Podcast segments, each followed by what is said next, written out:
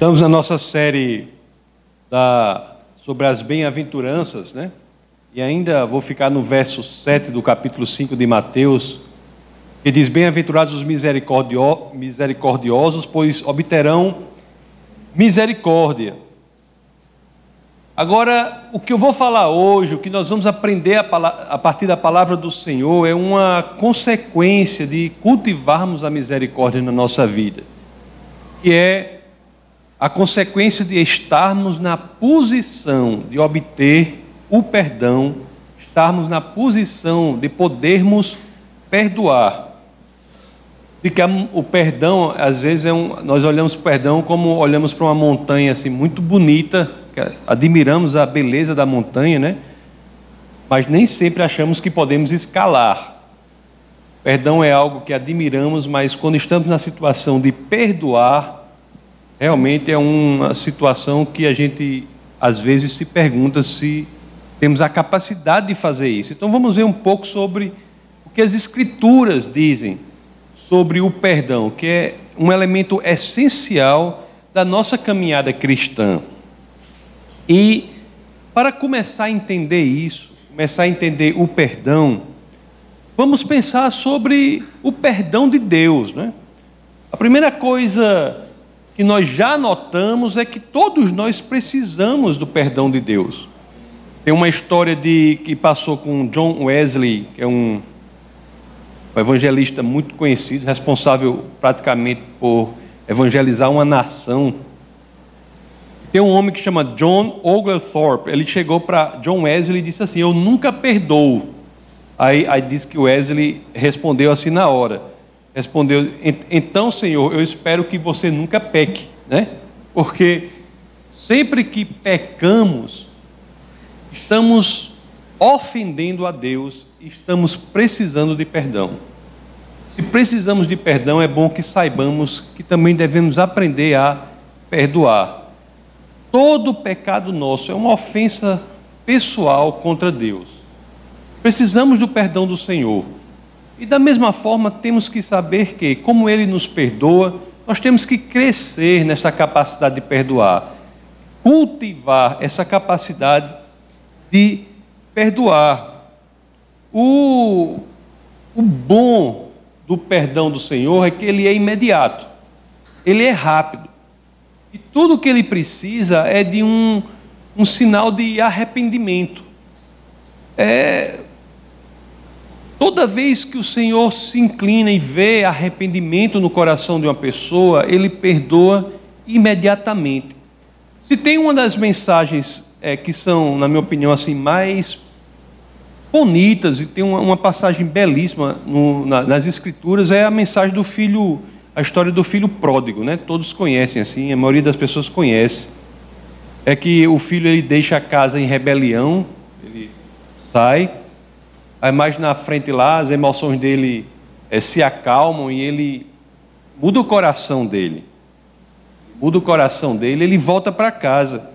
E quando ele volta para casa, ele volta naquela expectativa que o pai dele irá, se muito, recebê-lo como um servo, não mais como um filho mesmo. Ele volta para casa daquele jeito.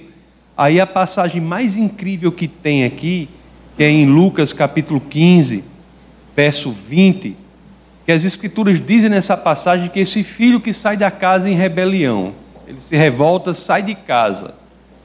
Aí está, vai, quando ele, volta, ele se arrepende, quando ele volta esperando que o pai vai, não vai receber da mesma forma. Aí o que é impressionante aqui em Lucas 15, 20 é o seguinte: é que o pai não espera nem que esse ato de arrependimento do filho seja completo, que ele chegue, fale isso, fale aquilo, fale aquilo outro, não. O pai espera apenas um movimento no sentido do arrependimento. E o pai, ele vai ao encontro do filho. Olha o que diz aqui Lucas 15, 20. Diz assim, ó. A seguir, levantou-se e foi para o seu pai. Aí continua: estando ainda longe, o menino ainda estava longe. Estando ainda longe, seu pai o viu e, cheio de compaixão, correu para seu filho e o abraçou e beijou. isso é algo belíssimo. Porque ele mostra o quê? Que a predisposição para perdoar e fazer com que esse perdão se transforme ou amadureça em reconciliação é uma predisposição que já vira realidade no primeiro sinal de arrependimento do outro. Então, olha, isso é como Deus nos perdoa. Isso é como Deus nos perdoa. Às vezes a gente não tem, ou quase sempre, para não dizer sempre com certeza, nós não temos dimensão do quanto ofendemos a Deus. Aliás, a sociedade aqui tem uma especialidade muito boa em ofender a Deus. Há muitas ofensas a Deus. Então, e nós na nossa vida, quando pecamos, nós ofendemos a Deus. Agora, o que nós temos que saber também na história do, do, da, dos, das Escrituras é que para que tudo volte a estaca zero, para que nós sejamos perdoados e haja completa reconciliação, a sua resposta ao seu erro é simplesmente o primeiro passo na, no direcionamento do arrependimento. Quando você diz assim, eu quero me arrepender, eu me arrependo, você dá o primeiro passo, o pai, ele não espera nem que você chegue lá, ele, como diz as escrituras aqui, em relação ao pai do filho pródigo, e assim isso também é para o Senhor. Ele diz assim, ó, o seu pai o viu e estando ainda longe, seu pai o viu e, cheio de compaixão, cheio de misericórdia, correu para o seu filho, o abraçou e beijou. Isso é uma verdade muito profunda do Evangelho. A gente não pode jamais ter uma caminhada cristã genuína se nós não entendermos a força que é essa árvore que nasce no terreno da misericórdia, se torna o perdão, e a partir dela nasce a reconciliação. O, o, a misericórdia é realmente assim o terreno onde nasce a árvore do perdão, né? Mas se você quiser falar assim, o perdão é um terreno onde, há, onde nasce a árvore da reconciliação. Aí agora eu vou dizer um negócio muito importante, que a gente vê muito assim, pessoas com esse problema. Às vezes, muitos cristãos, pessoas do coração certo, têm um problema com alguma pessoa, têm um desafeto, têm uma, uma situação, e às vezes eles ficam se martirizando porque não, não há reconciliação com aquela pessoa. Isso, é existe assim um ensinamento que eu acho que não tem respaldo nas, nas escrituras, que é um ensinamento de que, mesmo que a pessoa não se arrependa, você tem que ir lá e reconciliar. Eu não vejo isso na Bíblia. Eu não vejo isso nas escrituras. Eu não vejo nenhum momento das escrituras as escrituras dizendo que há perdão completo com reconciliação sem arrependimento. Não existe. O que você tem que fazer é trabalhar para que você esteja preparado para perdoar e reconciliar-se plenamente ao primeiro passo de arrependimento da outra pessoa. Não, não está sobre você o ônus de se reconciliar com quem não quer ser reconciliado. Não tem esse peso sobre seus ombros. Não é isso que as Escrituras dizem. Você é, diz assim: alguém fez algo comigo, algo contra mim e não se arrependeu. E, e aí, o que, que eu posso fazer de acordo com as Escrituras? Se a mensagem é: você tem que se reconciliar de qualquer maneira, esse perdão tem que ser completo, gerar reconciliação, sem o arrependimento da pessoa, eu, essa mensagem não é bíblica.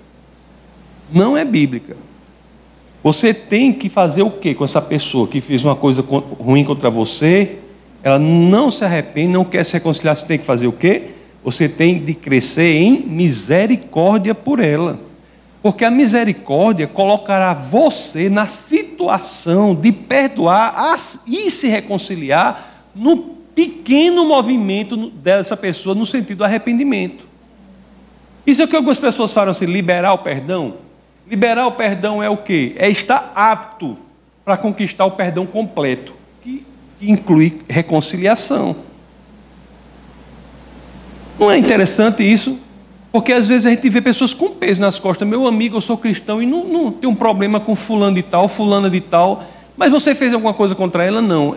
Ela que agiu assim, assim, E aí? Eu não, eu não tenho, não tenho, não falo com aquela pessoa, e aí, e aí a pessoa fica se martirizando, fica triste, fica no seu. Como é que você vai se reconciliar com quem não quer se reconciliar? Onde é que está nas escrituras dizendo isso? As escrituras dizem é que, uma vez que a pessoa minimamente se movimente no sentido do arrependimento, você deve estar pronto a perdoar e se reconciliar. Mas se a pessoa não age dessa forma, não há orientação para fazer isso. Vamos levar o caso extremo. Essa pessoa com quem você tem uma rusgazinha, assim, um probleminha, é seu inimigo. Seu inimigo. O que, que a Bíblia manda fazer com os inimigos? Como é? Pois é. Lá em Mateus capítulo 5, versos 44 a 45, Evangelho de São Mateus 5, 44 a 45, as escrituras assim trazem. Mas eu lhes digo: amem os seus inimigos e orem por aqueles que os perseguem, para que vocês venham a ser filhos de seu Pai que está nos céus, porque ele faz raiar o seu sol sobre os maus e bons e derrama chuva sobre os justos e injustos. As Escrituras dizem que em relação a essas pessoas, você deve amá-las, orar por elas você deve criar compaixão por elas. Porque o amar é algo que pode ser unilateral. Você pode amar uma pessoa que o odeia, sabia disso? Você pode amar uma pessoa que o odeia, mas você não pode se reconciliar com uma pessoa que não quer se reconciliar com você. O reconciliar, o perdão completo, envolve uma, uma estrada de caminho duplo, é bilateral. O amar não, é unilateral. Você pode amar aquele, que o odeia. Então você deve amar a pessoa, você deve se colocar na situação de, de, de misericórdia, situação de estar pronto a perdoar. E, e é o primeiro gesto da pessoa, conforme eu já disse algumas vezes, no sentido do arrependimento, não precisa esse gesto ser completo. Você vê aqui, não precisa você, peraí, você peraí, pediu perdão por isso, por aquilo, por aquilo, ainda falta aquela.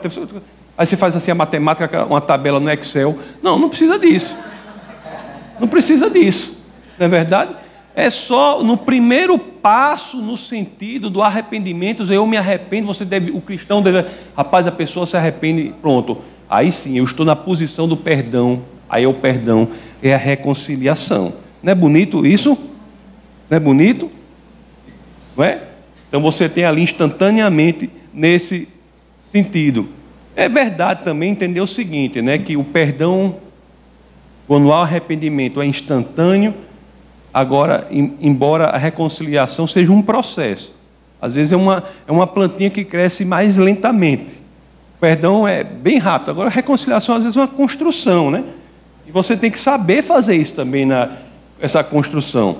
Sabe da história de que chegou o, o casal para reclamar, assim, falar né, com o pastor, aí o, o, o, o homem e a mulher, né? Aí o homem chegou e disse assim: Olha, não adianta a gente, eu errei, pedir, perdão, a gente se reconciliou, mas toda a vida que tem uma confusão, minha mulher fica absolutamente histórica.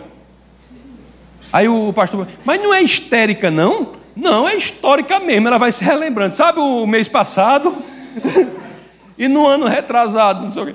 Então, então, quando há perdão, não é para a pessoa ficar histórica, não. Não é ficar histórica, não. É para facilitar. Houve perdão, né? Aí limpa o coração e vai criar reconciliação. Não é verdade? Não é para ficar a pessoa ficar histórica, não. O, o problema teológico e que tem implicações práticas na nossa vida de dizer que podemos perdoar e nos reconciliar com quem não quer reconciliação, sabe qual é? Porque nem Deus faz isso. É muito sério. Nem Deus faz isso. Deus não perdoa nem se reconcilia com quem não se arrepende. Agora, Deus ama indistintamente. Deus está inclinado para resgatar todo aquele que assim queira. Então nós temos que ter a, a, a, a certeza, a, ciência disso, e ter o nosso coração tranquilo de que, assim também diz as Escrituras, né? De que no que depender de nós, devemos ter paz com todas as pessoas, mas há coisas que não dependem da gente. Agora, no que depender de nós, nós devemos ter paz.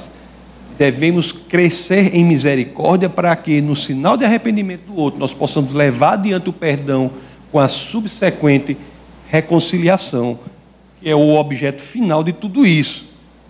O, o interessante, você ver as escrituras. Eu, assim, cada dia que passa, a pessoa fica mais impressionada com as escrituras. Não é? Porque você veja Jesus. Vamos dizer, Jesus. Jesus sabia que o perdão completo e a reconciliação tinha que ter arrependimento? Sabia. Jesus, quando estava sendo pregado na cruz, ele olha para as pessoas que estavam fazendo isso e faz o quê? Ele perdoa as pessoas? Não, ele ora. Lá em Lucas 23, 34 a 35, as escrituras dizem assim, né? Jesus disse: Pai, ele está orando ao Pai, Pai, perdoa-lhes, pois não sabem o que estão fazendo. Então eles dividiram as roupas dele, tirando sortes. Ele orou ao Pai para que houvesse o perdão. Jesus queria o perdão completo, queria a reconciliação, estava pronto para isso, estava morrendo, inclusive, para isso.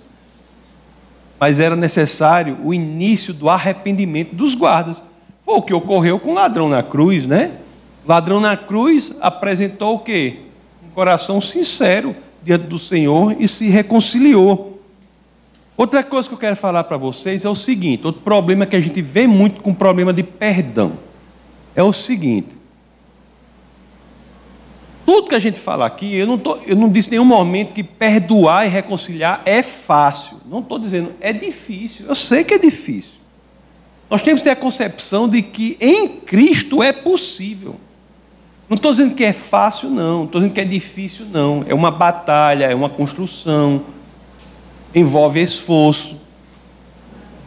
Mas em Cristo é possível.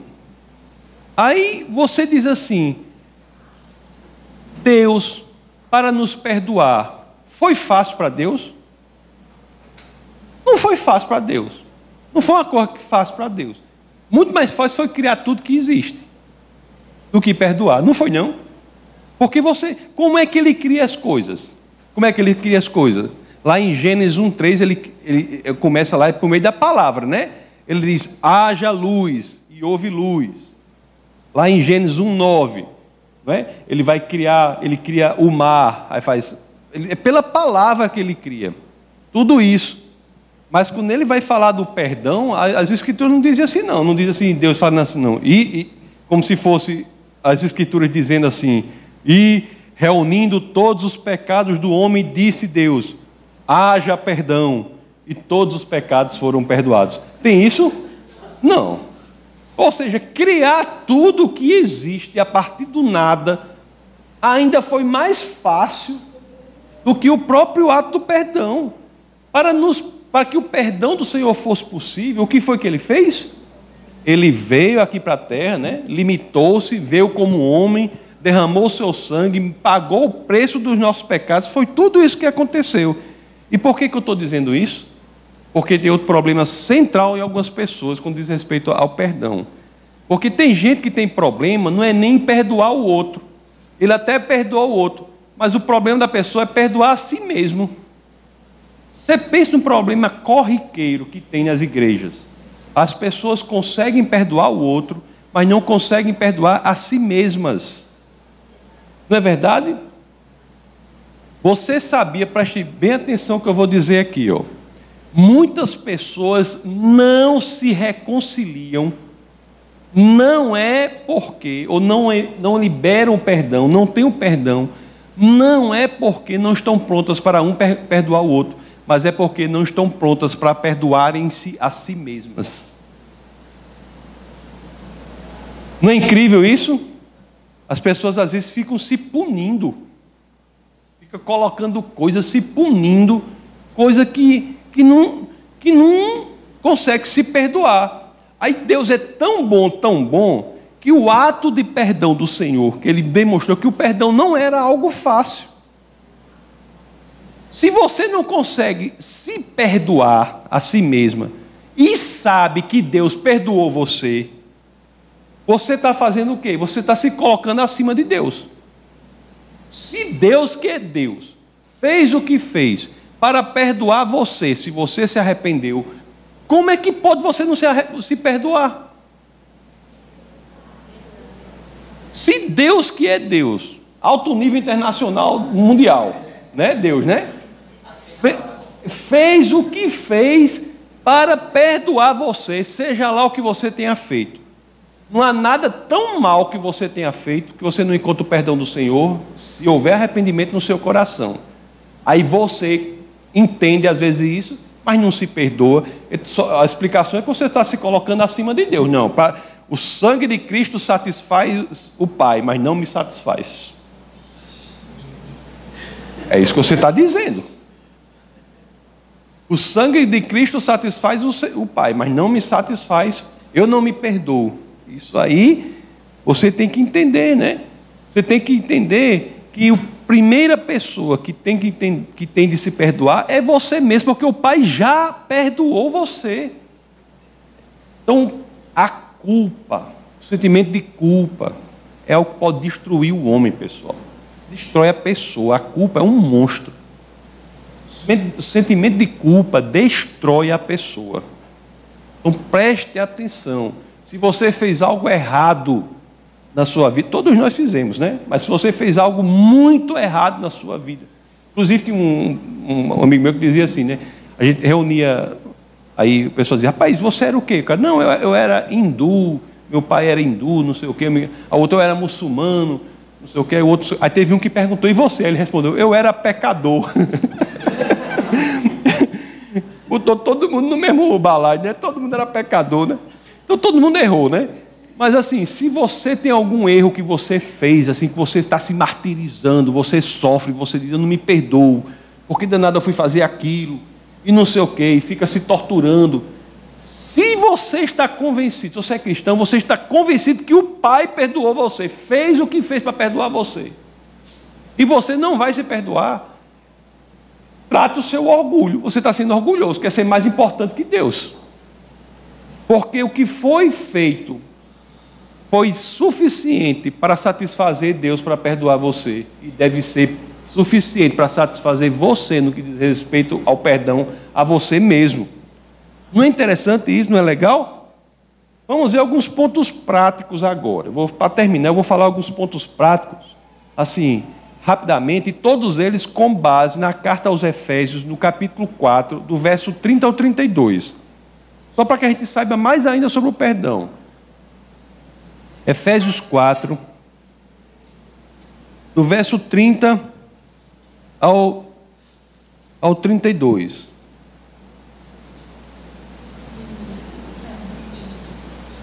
Olhem, vamos ler aqui, vamos começar aqui. Esse é o 30, né? Que diz assim: Não entristeçam o, o Espírito Santo de Deus, com o qual vocês foram selados.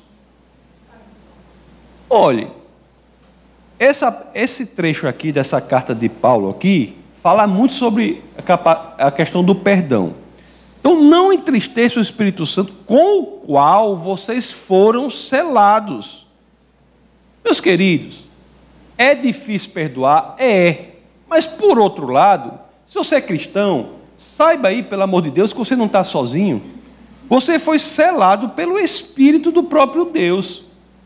Então, se é difícil, é, mas a gente não está sozinho nessa dificuldade.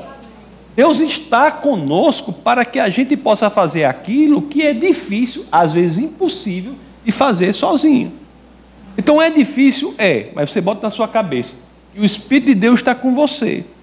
Aí, aí as escrituras, né? Foram selados para o dia da redenção. Aí diz: livrem-se de toda amargura, indignação e ira. Ó, oh, quando uma pessoa faz um mal para a gente, a gente fica o tempo todo pensando no que a, o que a pessoa fez. Fica o tempo todo pensando. Esses pensamentos destroem a nossa alma. É por isso que as escrituras aqui, escrituras que não são bestas nem nada, né? são inteligentes, são sábias, não, não é, é, são sabidas, né?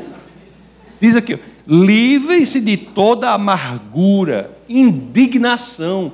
Nós temos que nos livrar da amargura e da indignação, porque do contrário a nossa alma será destruída. Não é para a gente ficar pensando nisso, não. Olhe, amargura indignação são como fogo que destrói a nossa alma. E o combustível que alimenta esse fogo são os nossos pensamentos sobre aquilo que a pessoa fez com a gente. Se você está com esse problema, me faça um favor. Você pega aí um papel, você imprime aquele, a carta aos Filipenses, capítulo 4, verso 8, e você vai colocar, você coloca na geladeira, se você come muito, então você coloca no espelho, você gosta de olhar para o espelho. Você coloca esse Filipenses 4, 8, você vai colocar num lugar que você sempre vê. Se são os pensamentos que estão corroendo, carcomendo a sua alma, destru, estão destruindo você, coloque o seu pensamento no que as Escrituras dizem. Que na carta aos Filipenses 4,8, olha só a orientação dela para o que a gente deve pensar. Ó. Finalmente, irmãos, tudo que for verdadeiro, tudo que for nobre, tudo que for correto, tudo que for puro, tudo que for amável, tudo que for de boa fama, se houver algo excelente ou digno de louvor, pensem nessas coisas. Pensem nessas coisas. Olha aqui o que, é que a gente obtém em vez dessa tribulação, inquietação, essa coisa horrível quando a gente pensa nas coisas ruins. Aí continua aqui, ó. Põe em prática tudo o que vocês aprenderam, receberam, ouviram e viram em mim, e o Deus da paz estará com vocês. Pois a Bíblia diz como a gente deve fazer, aí não faz e fica depois com problema. Porque diz aqui, é para fazer isso. Voltando lá para Efésios 4, né? Aí eu disse, né? Livrem-se de toda amargura, indignação e ira, gritaria. Também nós temos que procurar nos livrar disso para que possamos estar na situação do perdão. Nós não devemos cultivar em nós um espírito confuseiro, belicoso, beligerante. Ou, né? ou caba confuseiro, né? Não tem isso, né? Confuseiro? Não pode. Lá na segunda carta a Timóteo, capítulo 2, verso 24, as escrituras dizem: Ao servo do Senhor não convém brigar, mas sim ser amável para com todos, apto para ensinar, paciente. Olhe, a ira colocará você em um lugar longe daquele em que você pode perdoar. Fuja da ira. Fuja da ira. Coloque seu pensamento em tudo que é nobre, bom. Fuja da ira. Tem aqui um. A gente teve um tempo aqui, eu acho que umas semanas atrás, nós falamos sobre mansidão. Reveja os vídeos sobre mansidão. Nós temos que cultivar um espírito manso, que não quer dizer fraqueza, mas quer dizer força sob controle. Aí as escrituras continuam. É, Efésios 4, né? Sejam bondosos compassivos uns para com os outros, perdoando-se mutuamente, né? É, a questão aqui é a seguinte: nós devemos ser compassivos. Nós temos que cultivar sempre em nossa vida a compaixão. Porque foi exatamente o que Deus fez por nós, o que Jesus fez por nós. O, o problema é que quando tem pessoas que fazem coisas ruins com a gente, fazem maldades com a gente, agem por trás, fazem coisa horrível, povo, aquele povo que faz coisa horrível com a gente. Aí a gente, e eles não estão nem aí porque fizeram isso, alguns. Aí você fica, meu amigo, o cara fez uma coisa ruim comigo e não está nem sofrendo porque tem nem a consciência de que fez uma coisa ruim. É outro problema que tem. Aí qual é a orientação das escrituras? Que dessas pessoas nós não devemos ter raiva, não devemos ter ira, devemos ter pena. Pena por quê? Porque são pessoas sem direcionamento, sem entender a verdade da vida. Estão agindo pela superficialidade das coisas. Lá em Mateus 9,36, a situação em que Jesus agiu diante de pessoas que estavam assim. Ele diz assim: ó, ao ver as multidões, teve compaixão delas, porque estavam aflitas e desamparadas como ovelhas sem pastor. Essa é a situação daquele que não sabe, não sabe a verdade, que vive na superficialidade, só se destruindo aos outros e se destruindo a si mesmo. Quando nós olhamos isso, nós devemos ter o quê? Pena dessa pessoa e orar para que o Senhor dê revelação da verdade para elas. Que as nossas feridas sejam assim combustível para a nossa compaixão pelos que nos agridem e não para o nosso ódio. Porque quando nós temos ódio pela pessoa, nós estamos apenas nos destruindo. Não é? Ter ódio por outro é, é o, o, o, não cultivar o perdão pelo outro é como um veneno que você toma e fica esperando que ele morra. Quem está sendo destruído é você aí as escrituras, Efésios 4, 32, né? Sejam bondosos e compassivos um para com os outros, perdoando-se mutuamente. Outra coisa importante que as escrituras trazem aqui, porque quando a gente tem que perdoar outra pessoa, a gente tem que saber que também nós precisamos de perdão. Então, às vezes a gente acha que perdoar o outro, mas acha que você não precisa de perdão. Há coisas que temos que perdoar em, nos outros, mas há coisas que os outros têm de perdoar na gente também. Então, isso, ter essa ciência disto que as Escrituras dizem, também nos coloca numa posição de poder usufruir, experimentar o perdão genuíno. Por fim, aqui, Efésios termina, o verso aqui 32 termina. Sejam bondosos e compassivos uns para com os outros, perdoando-se mutuamente, assim como Deus os perdoou em Cristo. Existe uma, uma forma de fazer isso, da forma como Deus nos perdoou em Cristo. E como foi esse perdão? Foi um perdão que nós não merecíamos, foi um perdão irreversível. Você perdoou, está perdoado. Deus nos perdoa de maneira irreversível. No que depender dele, ele não volta atrás. No que depender dele.